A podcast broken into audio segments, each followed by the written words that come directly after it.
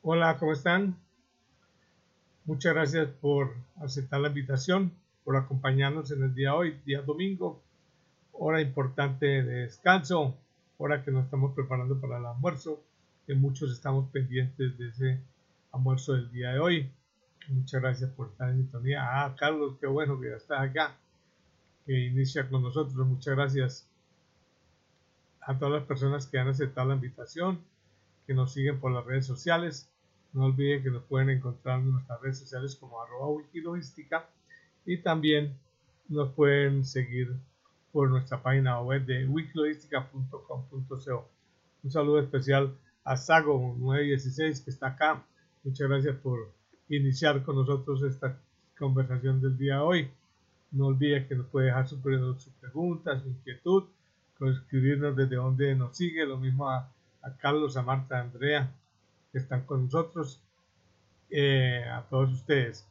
Hoy tenemos un tema muy importante que estamos hablando en esta semana y tiene que ver cómo estar en las redes sociales. Y de paso les pregunto, ¿ustedes ya están en sus redes sociales? ¿Ustedes como persona tienen una, un talento, un conocimiento, una oportunidad de estar en las redes sociales? ¿Pueden dar a conocer esos, esos conocimientos, esos talentos, esas habilidades que han adquirido en el transcurso de sus vidas para que puedan servirle a otras personas?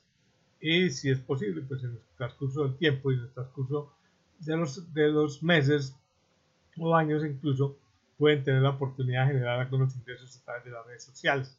Hoy es importante estar en las redes sociales, es la pregunta del millón. Tú ya estás en las redes sociales, cómo vas, qué has hecho y demás. Entonces hoy vamos a hablar de cuatro pasos para estar en las redes sociales, parte 3 ya estamos hablando de la tercera parte. Hemos hablado de dos partes anteriores, hoy vamos a hablar de la tercera parte y muy rápidamente voy a comentarles cuáles son esos primeros puntos que ya vimos y cuáles vamos a ver hoy. Soy William Guerrero, para quienes no me conocen, soy una persona que ha estado toda la vida desde niño en el proceso de emprender, crear empresa, generar empleo, generar oportunidades. He tenido la, oportunidad también, vale la redundancia, de compartir mi actividad empresarial y de emprendimiento con la academia. He estado vinculado en el sector privado por más de 30 años, en la academia por más de 25 años y he podido como tener esa, esa oportunidad importante de coincidir con el tema académico y el tema de la práctica. Como una anécdota, cuando tuve la eh, cuando recibí, me recibí como profesional en la administración de empresas, ya tenía la empresa, estaba iniciando, tenía ya dos años o tres años, y el decano de la facultad, en el momento de la sustentación, me hizo una pregunta que hoy se la hago a todos ustedes, los que son profesionales, los que están estudiando y tienen negocio. Me dijo, ¿cuánto por ciento de lo que usted escribió en la tesis de grado está cumpliendo en su empresa. Y yo le dije, no, pues yo considero que máximo un 20%. Y el decano, muy sorprendido y casi preocupado, se le dio la cara. Me dice, ¿cómo así? Si usted ha escrito tanto y quiere hacer tantas cosas de lo que dice la tesis, ¿por qué solamente está aplicando el 20%? Y yo, desafortunadamente, cuando uno está en la práctica, cuando está en la calle, cuando está encontrándose con el mercado, las cosas no, son iguales a, los conceptos teóricos. Entonces, eso es lo que yo he podido confrontar en mi vida empresarial, en mi vida académica e incluso en mi vida de, escritor, porque he escrito algunos artículos y he escrito, sido coautor de dos libros. Entonces, eso hace pensar que, que hay muchas cosas teóricas que cuando uno va a, enfrentarse al mercado, a enfrentarse a la calle, no es fácil. Por eso, cuando uno termina como profesional tiene una serie de conocimientos, eh, tal vez muchos, y es difícil ponerlos en, contexto. Pero ese es el reto que tenemos todos, es el reto que yo quiero que ustedes también, los que están en las redes sociales o los que no están, empiecen a hacerlo para que empiecen a, poder incluso tratar de transmitir los conocimientos a, a, sus seguidores tampoco es tan fácil. Hay que hacer algunos cambios de mentalidad, algunos, eh, aprender algunas técnicas para escribir, para elaborar y todo lo demás, que es precisamente lo que estamos hablando en estos días.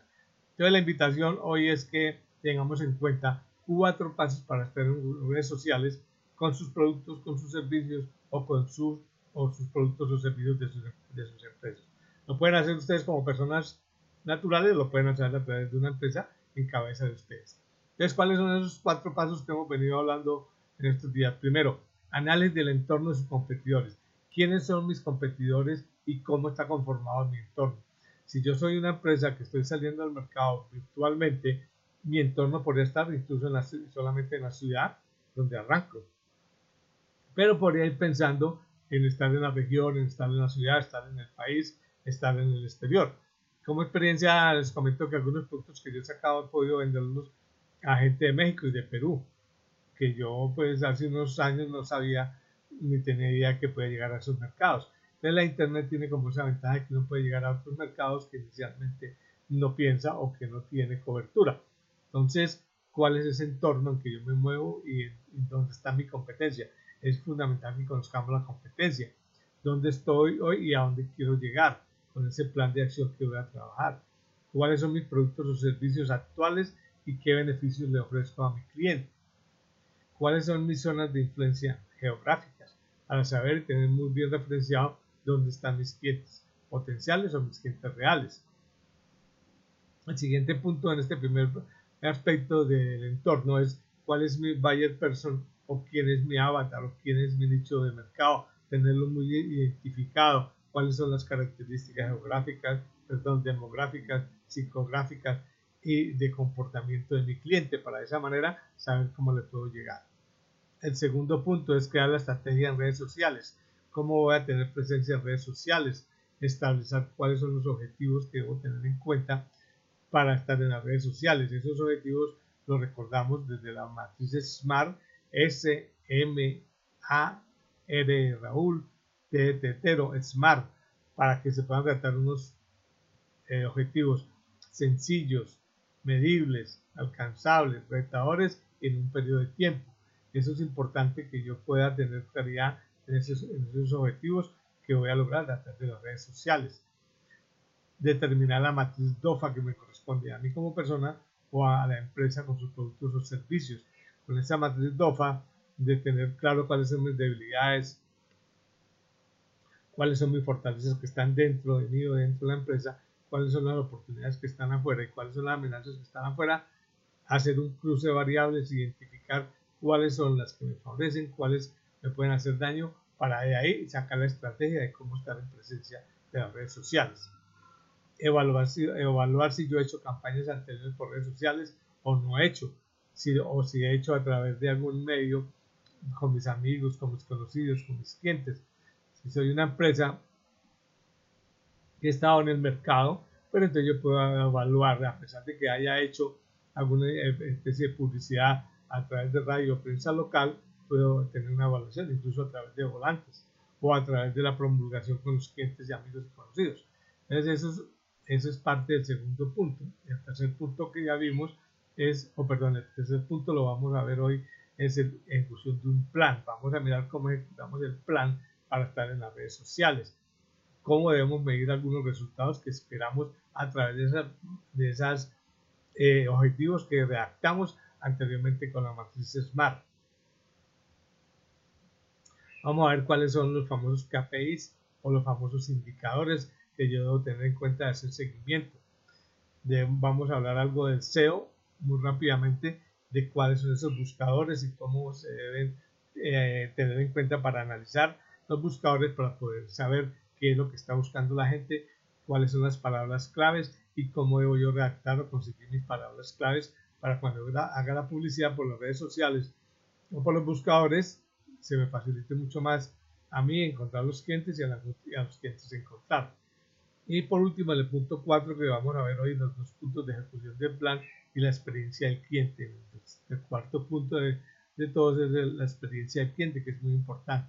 Hoy los clientes están ávidos por experiencias, por hacer algo distinto, eh, que es fundamental que eh, las empresas se preocupen por dar experiencia a los clientes. a pesar de que sea de esta manera virtual, hay que buscar que esa experiencia sea agradable, que esa experiencia sea importante para el cliente. Entonces, con base a estos cuatro puntos, hoy vamos a hablar de los dos puntos pendientes que tenemos. Vamos a hablar de tercer punto que tiene que ver con la ejecución del plan. Entonces, cuando yo voy a ejecutar un plan, debo tener en cuenta varios aspectos. En esos aspectos que, que son fundamentales en la ejecución del plan, arranco de esa matriz que hemos definido los objetivos. Recuerden que esa matriz es SMART y eh, los invito para que este video lo pueden ver más adelante por las redes sociales. Los que están, los que lo pueden ver por, por Facebook, pues van a ver las diapositivas y, y alguna información que estamos presentando. Y los demás eh, pueden verlo en YouTube, pero vamos a que se va a subir a YouTube un poco más tarde. Entonces, aquí es, fundamental que tengamos en cuenta cómo sería el, el tema de, estar en, en, las redes sociales a partir de los objetivos. Entonces los objetivos deben ser muy claros. Un objetivo podría ser, lo voy a redactar muy sencillo y es aumentar un 20% de mis clientes o de mi base de datos. Entonces, bueno, vamos mejor por la base de datos porque los clientes son aquellos que me compran pero eso vamos a hablar de que se vinculen a una base de datos. Aumentar un 20% la base de datos de los clientes actuales en los próximos dos meses. Entonces, si nosotros la analizamos desde el punto de vista de SMART, eh, lo primero que nos recomiendan en la matriz SMART es que los objetivos sean sencillos. Este es, un, es sencillo, de redactar de una manera fácil, práctica y que la gente o mis colaboradores o yo lo tengo claro, aumentar un 20% mi base de datos en dos meses, los dos próximos dos meses. Es muy claro, sencillo también. 20% incrementar la, eh, la base de datos. Es sencillo, es medible, si un 20% lo puedo medir. Si yo tengo 20 seguidores, un 20% serían 4, entonces cuando tenga 24 lo he cumplido, medible. Alcanzable, es importante, un 20% yo creo que es, que es alcanzable, sin embargo hay que mirar si la estrategia que yo voy a desarrollar me da es suficiente para lograr un 20%, vale, porque si no, podría ser que no fuera alcanzable, entonces habría que mirar de un 10%, un 15, un 8, un 7, ya eso es parte de, la estrategia que queremos desarrollar y cómo lo vamos a hacer, e incluso cualquier presupuesto necesitamos.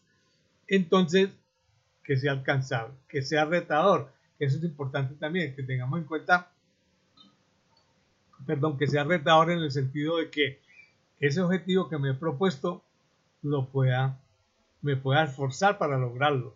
Que no va a ser fácil, listo, no importa, pero que lo puedo lograr, lo puedo hacer. Entonces, retador. Y en un tiempo, estamos hablando en dos meses. Entonces, ese objetivo es básico. Entonces, con base a este objetivo que nosotros estamos desarrollando y que nos hemos propuesto, entonces vamos a, mirar qué hacer y cuál va a ser la estrategia. Entonces, lo primero que debo tener en cuenta es ya tengo claro los objetivos, tengo claro las metas. Es cuál va a ser la estrategia. ¿Cómo voy a conseguir esos objetivos que me he propuesto? ¿Cómo voy a conseguir esos clientes? Entonces, debo mirar varios aspectos cualitativos y cuantitativos. Debo analizar también el tipo de palabras que voy a utilizar, porque mi estrategia es tener presencia en las redes sociales y la estrategia va a ser cómo voy a tener presencia en esas redes sociales. Entonces, voy a determinar que voy a hacer unas campañas de publicidad. Me voy por las más reconocidas y dependiendo mucho del producto o servicio que ustedes ofrezcan, lo pueden, lo, pueden elegir el Facebook o Instagram, que son del mismo grupo económico y que se hacen en una sola campaña. Pero es importante estar en las dos. Pero también depende mucho y es parte importante que usted tenga claro y estudie y analice cuál es su producto o servicio y cuál es el tipo de cliente que a usted le interesa y en cuál quiere llegar. ¿Por qué? Porque dependiendo mucho de su tipo de cliente, debe buscar el, la, la, red social más fuerte para ese tipo de clientes. Digamos, en el caso mío, algunos productos que yo ofrezco son más enfocados hacia las empresas, para que las, em, los gerentes directivos de las empresas tengan uh, estrategias para sacar adelante sus empresas y en el caso mío busco mucho que las empresas sean mucho más competitivas. Recordemos que para que una empresa sea competitiva, la empresa necesita generar muchas más ventas, muchas más utilidades, tener más presencia en el mercado y tener una buena reputación en el mercado. Esa competitividad se va a transformar en tener mejores utilidades al final del periodo. Entonces, para mí, en algunos aspectos me interesa más una red como LinkedIn. LinkedIn eh, va muy enfocada a directivos, eh, propietarios, emprendedores y, y, en especial personas que tienen toma de decisiones. Entonces, eh, para ese tipo de productos me interesaría. Pero si yo también quiero llegar a, a pequeños emprendedores, a personas normales y común y corriente que quieren empezar a salir en las redes sociales, pues puedo hacer publicidad por Facebook, por Instagram en especial. Puedo también hacerlo a través de, de WhatsApp, incluso yo lo hago a través de Telegram, que son otras redes sociales que me permiten ya ser un poco más masivo. Ahí voy a encontrar gente de todo tipo, personas, jóvenes, estudiantes que no tienen idea todavía de, de un modelo de negocios o un plan de negocios o una idea de negocios, pero que si quieren ir conociendo y estar en presencia de este, de este tipo de procesos.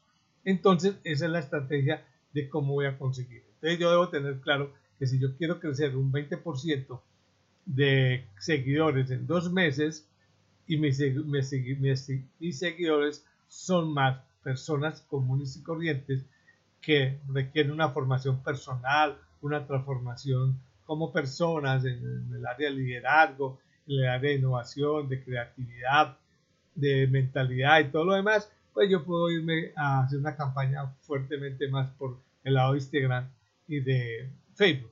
Entonces, yo debo tener en cuenta que si va a crecer, eh, puedo crecer de dos maneras. De una manera genérica, que es crecer con, con usuarios que van llegando a las redes sociales, seguidores por conocimiento, por referidos, porque me vieron y les pareció interesante la, la charla, la conversación, los conceptos que yo pueda dar, ese es un crecimiento orgánico. Entonces, ese crecimiento, crecimiento se puede dar, pero es un poco más lento. Entonces, debo tener claro eso. ¿Me voy por el lado orgánico o me voy por el lado de pago? Entonces, cuando es el lado de pago, ya tengo que hacer unas campañas. En esas campañas ya tengo que tener un presupuesto económico, determinar, en el caso de Facebook, de Instagram, conocer cómo es el proceso para hacer la campaña. Tengo que ir y aprender. No es difícil, pero tiene sus pasos a paso, su paso a paso para cumplir. Entonces, me voy, yo puedo hacer las dos, pero en el caso mío, cuando yo quiero ofrecer un producto específico, lanzar un producto al mercado, me voy por una, por una campaña paga. La campaña paga, eh, eh, tengo la oportunidad posiblemente de que crezca más rápido el número de seguidores. En este caso, recuerde que estoy buscando seguidores no estoy buscando vender. Pero eh, esa parte de seguidores me sirve porque voy eh, adquiriendo nuevos seguidores que son nueva comunidad y esa nueva comunidad me va ayudando a crecer y si le interesa el tema, le gusta el tema, le parece importante, me puede recomendar y me puede eh, referenciar. Más adelante, cuando yo tenga definido qué producto voy a lanzar, entonces esa, esa, esa base de datos me va a servir para invitarlos a que me compren el producto. Entonces, esa es una opción. Entonces, nos queda como una tarea para ustedes que si van a lanzar una campaña por estas redes sociales, aprendan a hacerlo como debe ser. Estas campañas y estas redes sociales nos permiten hacer inversiones desde un dólar diario. Yo puedo invertir 3 mil diarios, 5 mil diarios por 5 días y listo, no más. Entonces yo me propongo eh, buscar nuevo 20, 20 nuevos seguidores y el mismo, la misma red social me permite crear unos formularios donde invito a los seguidores que pasen por la página, me dejen sus datos, su correo, su nombre y su WhatsApp y con base a eso voy empezando a tener ese nuevo listado de los 20% más de seguidores. Entonces, para hacerlo, pues debo tener en cuenta que debo redactar lo que se llaman unos posts. Los posts son unos, digamos, avisos que se colocan en los, muros de las redes sociales y que los van a ver las personas. Como son unos perfiles específicos que yo estoy buscando, en el caso mío, entonces Facebook me permite buscar el perfil de las personas. Me permite buscar, en el caso mío que me interesa, directivos de empresa, gerentes de empresa, propietarios de empresa, emprendedores con empresa o sin empresa, en qué edades me interesa conseguirlos, en qué ciudades o en qué regiones del país o, o qué países lo, requieren. Entonces, eso Facebook me va permitiendo ir definiendo, ir muy cerca al nicho del mercado que yo quiero, al famoso avatar, al buyer person, que, buyer person que hablábamos que se necesita tener más claridad para llegar ahí.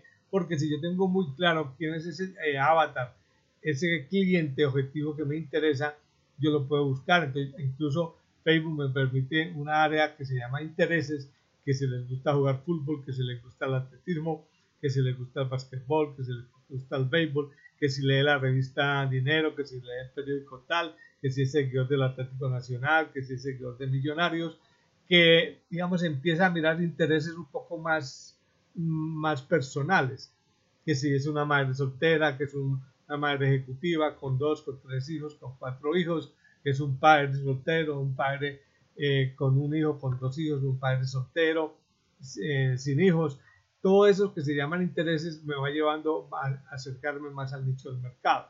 incluso Facebook me, cada vez que voy seleccionando este, este público o esta audiencia, él me va diciendo cuántas personas pueden tener acceso a esa información.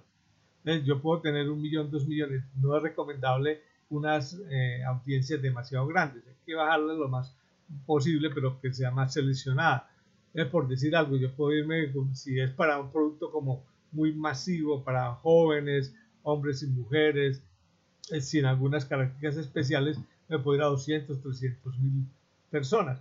A esas 200 o 300 mil personas hay la opción de que le llegue el mensaje, pero a su vez eh, Facebook me dice que si a esas 200 mil personas yo le pago, por decir algo, 3 mil pesos diarios, voy a tener, van a poderla ver, por decir algo, 200 personas pero si pago 5 mil pesos diarios la pueden ver 400, si pago 10 mil pesos diarios la pueden ver 700. Entonces Facebook me va dando información para yo tomar la decisión. Listo, me interesa que de esas 200 mil le llegue la información a 500, entonces voy a pagar 10 mil pesos diarios y Facebook se encarga de mandarle a esas 500 personas la información.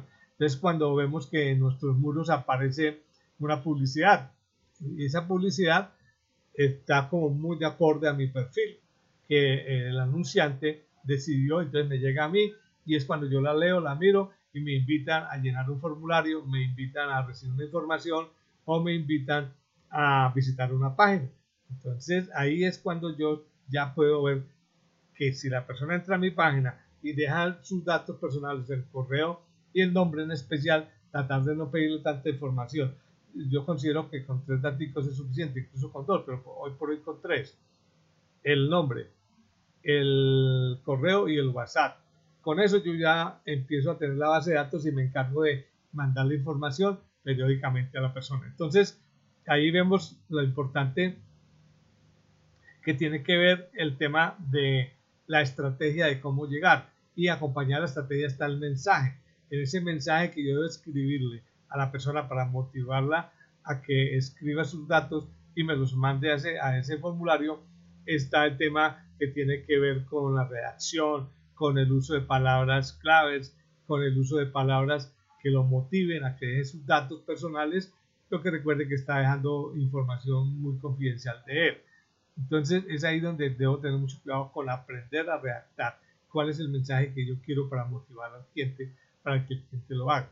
Muy bien, entonces, eh, muy rápidamente estoy planteando esto porque es un tema muy, muy extenso, pero solamente quiero dejarle como ciertos tips, ciertas píldoras para que sepan qué tienen que ir haciendo en cada uno de los casos. Entonces, cuando yo estoy creando esta campaña, yo me puedo ayudar antes, ir a mirar cuál es mi producto o servicio que yo vendo y mirar en Google Ads. Y Google Ads es una, una división de Google que me permite mirar cuáles son las palabras, o mejor, yo le meto una palabra ahí y él me dice cuántas veces la está viendo la gente y me, puede, me dice incluso por países, por regiones. En Colombia, en Bogotá se pronuncia más esa palabra o la están buscando más, o en Medellín o en Bucaramanga. Entonces, eso me está diciendo a mí que son palabras claves que debo tener en cuenta cuando redacto mis posts o mi informe o mi publicidad por estas redes sociales. Entonces, eso me ayuda mucho también, que es, el manejo de los famosos, famosos SEO, que son los buscadores, que son los que tienen la información de quiénes, o mejor, no de quiénes, sino de qué palabras están buscando más las personas en las diferentes regiones y eso me puede guiar. Si yo, en el caso mío, que también ofrezco consultoría y que lo he hecho, de la palabra consultoría y me dice cuántas veces apareció en el último día, en la última semana, en el último mes, y me dice cuántas veces apareció por ciudad, por ciudad, por región o por país. Entonces a mí me, me, parece importante tenerla en cuenta cuando redacto el post. Le voy a decir, ofrezco servicios de consultoría o la consultoría que les puedo apoyar para tener una otra formación en su empresa, la podemos eh, lograr eh, en, en, esta, eh, por favor dejen sus datos en este WhatsApp para podernos contactar y conversar sobre su, sobre su interés en la consultoría o palabras clave, unas cuatro o cinco palabras que son las que yo debo tener en cuenta. Se recomienda que en los posts siempre debo tener una llamada a la acción. En inglés se dice call, to action. CTA es una llamada a la acción, decir la gente, venga, me escribe, deje tus datos, regístrate, eh, hágalo ya. Eso es importante que lo tengamos en cuenta. Y es ahí donde debemos tener claridad de cómo motivamos a la gente para que dé sus datos. Y por último, la cuarta que es la experiencia del cliente. La experiencia del cliente hoy, el cliente tiene, muchísima oferta. El cliente hoy, muchos clientes por el tema de la pandemia están en su casa, pueden tener entre comillas más disponibilidad de tiempo para estar en internet, entonces van a consultar muchas más páginas, van a visitar mucha más eh, información, van a recibir mucha más día a día de una manera o de otra, tienen mucha información. Entonces ellos quieren una experiencia que sea cómoda, fácil, práctica cuando están visitando una página. Entonces, también es cuando, si ustedes tienen una página, eh, algunos eh, entendidos recomiendan que no necesita todo el mundo tener una página de internet, pero dependiendo del producto o servicio, sí se debe tener una página y esa página debe ser una página bonita, amigable, fácil de manejar, fácil de, de ubicarse para el cliente, que si el cliente quiere visitar una de las secciones de la página le facilite ese, ese manejo. Entonces, es eso, que sea una experiencia cómoda. Así como cuando yo tengo un almacén, un punto de venta físico, un supermercado, una farmacia, una sala de belleza, la quiero tener bonita, bien arreglada, eh, bien iluminada, que la gente llegue fácil. Lo mismo pasa en una página web. Tener una página web que la gente llegue fácil, que la gente la interprete fácil. Digamos, en, la página de wikilogistica.com eh, tenemos varias pestañas donde en cada pestaña es como una puerta para que la persona si quiere entrar a esa habitación, a esa, a esa puerta, abra la puerta, le da clic y ya va entrando a cada una de esas y va encontrando una información. Y que sea fácil, práctica de leer, de entender, con bonitas imágenes, llamativas los invito para cuando les quede fácil visiten nuestra página de wikilogistica.com.co y analicen un poco lo que es la experiencia de compra del cliente. El cliente es importante que esa experiencia puede ser que no sea de compra, pero si le parece importante, si encuentra lo que está buscando, me puede comprar. Recuerden también que ahora con el tema de la pandemia, muchas tiendas virtuales, o mejor, muchas tiendas que eran solamente físicas, crearon tiendas virtuales y la persona puede comprar incluso el producto o el servicio ahí y pagarlo. En el caso de Wikilogística tenemos la opción de que el cliente pueda a través de un link comprar el producto, hacer el pago virtual, lo que se llama por pasarela de pagos. La pasarela de pagos me permite pagar en tarjetas de con de débito, con tarjeta de crédito, eh, con PCE, que es como una especie de efectivo, pero a través de un banco. Eh, pueden hacerlo incluso también con contraentrega. En el caso mío, en el momento que los productos son digitales, entonces hay que hacerlo directamente desde la página o, si la persona no puede hacerlo con tarjetas de débito, crédito o PCE, puede solicitar que le demos un número de cuenta, lo consignan y luego le damos el link para que baje la información. Tenemos, digamos, también los invito, que es otra página también de, una empresa que, en la cual soy, soy socio, que se llama modahoy.com, que vende ropa esa, en esa tienda puede hacer el pago, todo lo puede hacer a través de la página. E incluso hay una opción de que contra entrega, usted compra la prenda por internet y dice que la va a pagar contra entrega. Y en, nuestro, en nuestra página se tiene una alianza con coordinadora, coordinadora va y se lo lleva a su casa, le incluye el valor del flete que no es muy alto, entonces ahí le va a llegar el valor que tiene que pagar el producto y pagar el flete y en el momento que el coordinador le, haga entrega el producto, usted le puede pagar al mensajero el valor que corresponde. Entonces es parte de esa experiencia que deben tener los clientes de comprar y que ojalá termine toda la actividad de compra en la página. Entonces es parte de lo que se considera fundamental hoy por hoy en la experiencia del cliente. Que el cliente navegue fácilmente en la página, haga la elección del producto o servicio, haga el pago y si es digital lo puede bajar de una vez o le llegue a su correo el link de, o la página donde lo puede descargar. Eso es parte de lo que se llama la experiencia del cliente y la experiencia del usuario. Recordemos que hay dos, hay tres, tres tipos diferentes. El cliente, que es, normalmente es quien compra, el usuario, que es quien usa el producto, y el comprador. El comprador es quien compra por mandato. Una, yo le digo a mi hijo, vaya y me compra una botella de vino. Él no se lo va a tomar, pero es el comprador. Pero el, consumidor soy yo o mi familia que lo van a consumir más adelante. Las experiencias para los tres son diferentes.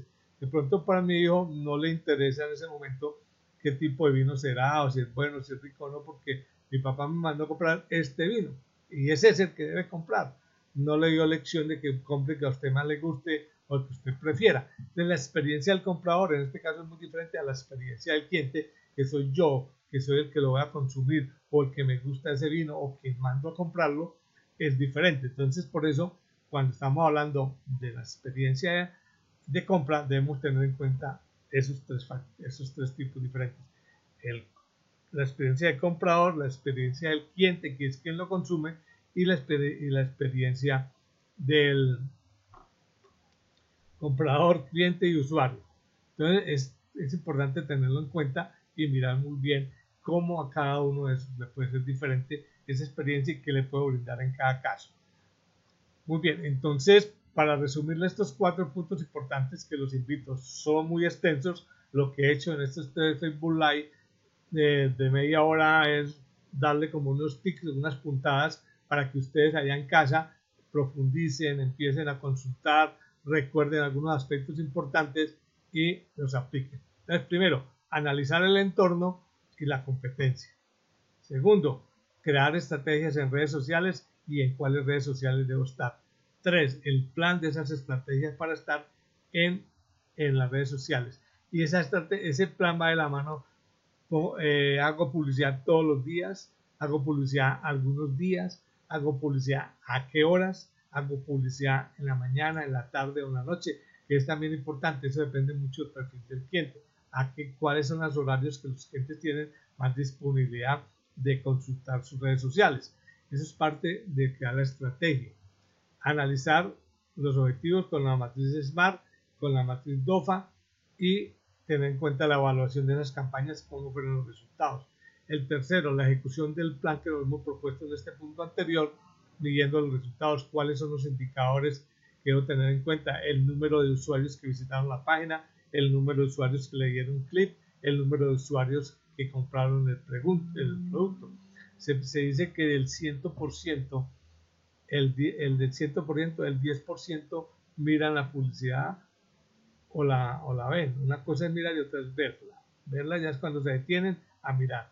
Y el 1% es el que decide comprar. Vean toda la, lo que hay que hacer. De 100, el 10 para, para que uno compre. Eso es parte de los indicadores que debo tener en cuenta. Cuántas personas dejaron sus datos y cuántas personas compraron. Y si me interesan algunos indicadores de edad, de sexo, de, ingresos y todo lo demás, mirar cómo lo puedo, lo puedo buscar. Y el cuarto punto es la experiencia del cliente. ¿Cuál es esa experiencia que desde la página, desde el punto de venta, yo le estoy dando al cliente que el cliente se sienta contento, se sienta satisfecho? Si yo voy a un restaurante, la, experiencia va a ser la atención, eh, que me atiendan oportuno, que me entreguen los alimentos oportunamente, que estén bien de calientes o según el caso, que estén bien preparados, con buen sabor, con buen sabor, que el ambiente del, del restaurante sea bonito, cómodo, confortable, alegre, ameno. Todo eso es parte de la experiencia del cliente que a pesar de que sea virtual, debemos tenerla en cuenta. Entonces agradecerles a, a Carlos, a, Marta, a Sofía, a Sago, a Andrea, muchas gracias por estar acá en sintonía. Este era el tema que quería compartirles en el día de hoy. En esta semana, como les digo, vimos esos cuatro pasos para estar en redes sociales en Facebook Live. Espero que nos acompañen. Si tienen alguna pregunta puntual, bien, me pueden enviar la, enviármela por las redes sociales y con mucho gusto en cualquier momento se la ayudaremos a resolver. Muchísimas gracias. Soy William Guerrero del canal de Wiki Logística. Nos vemos. Adiós, adiós.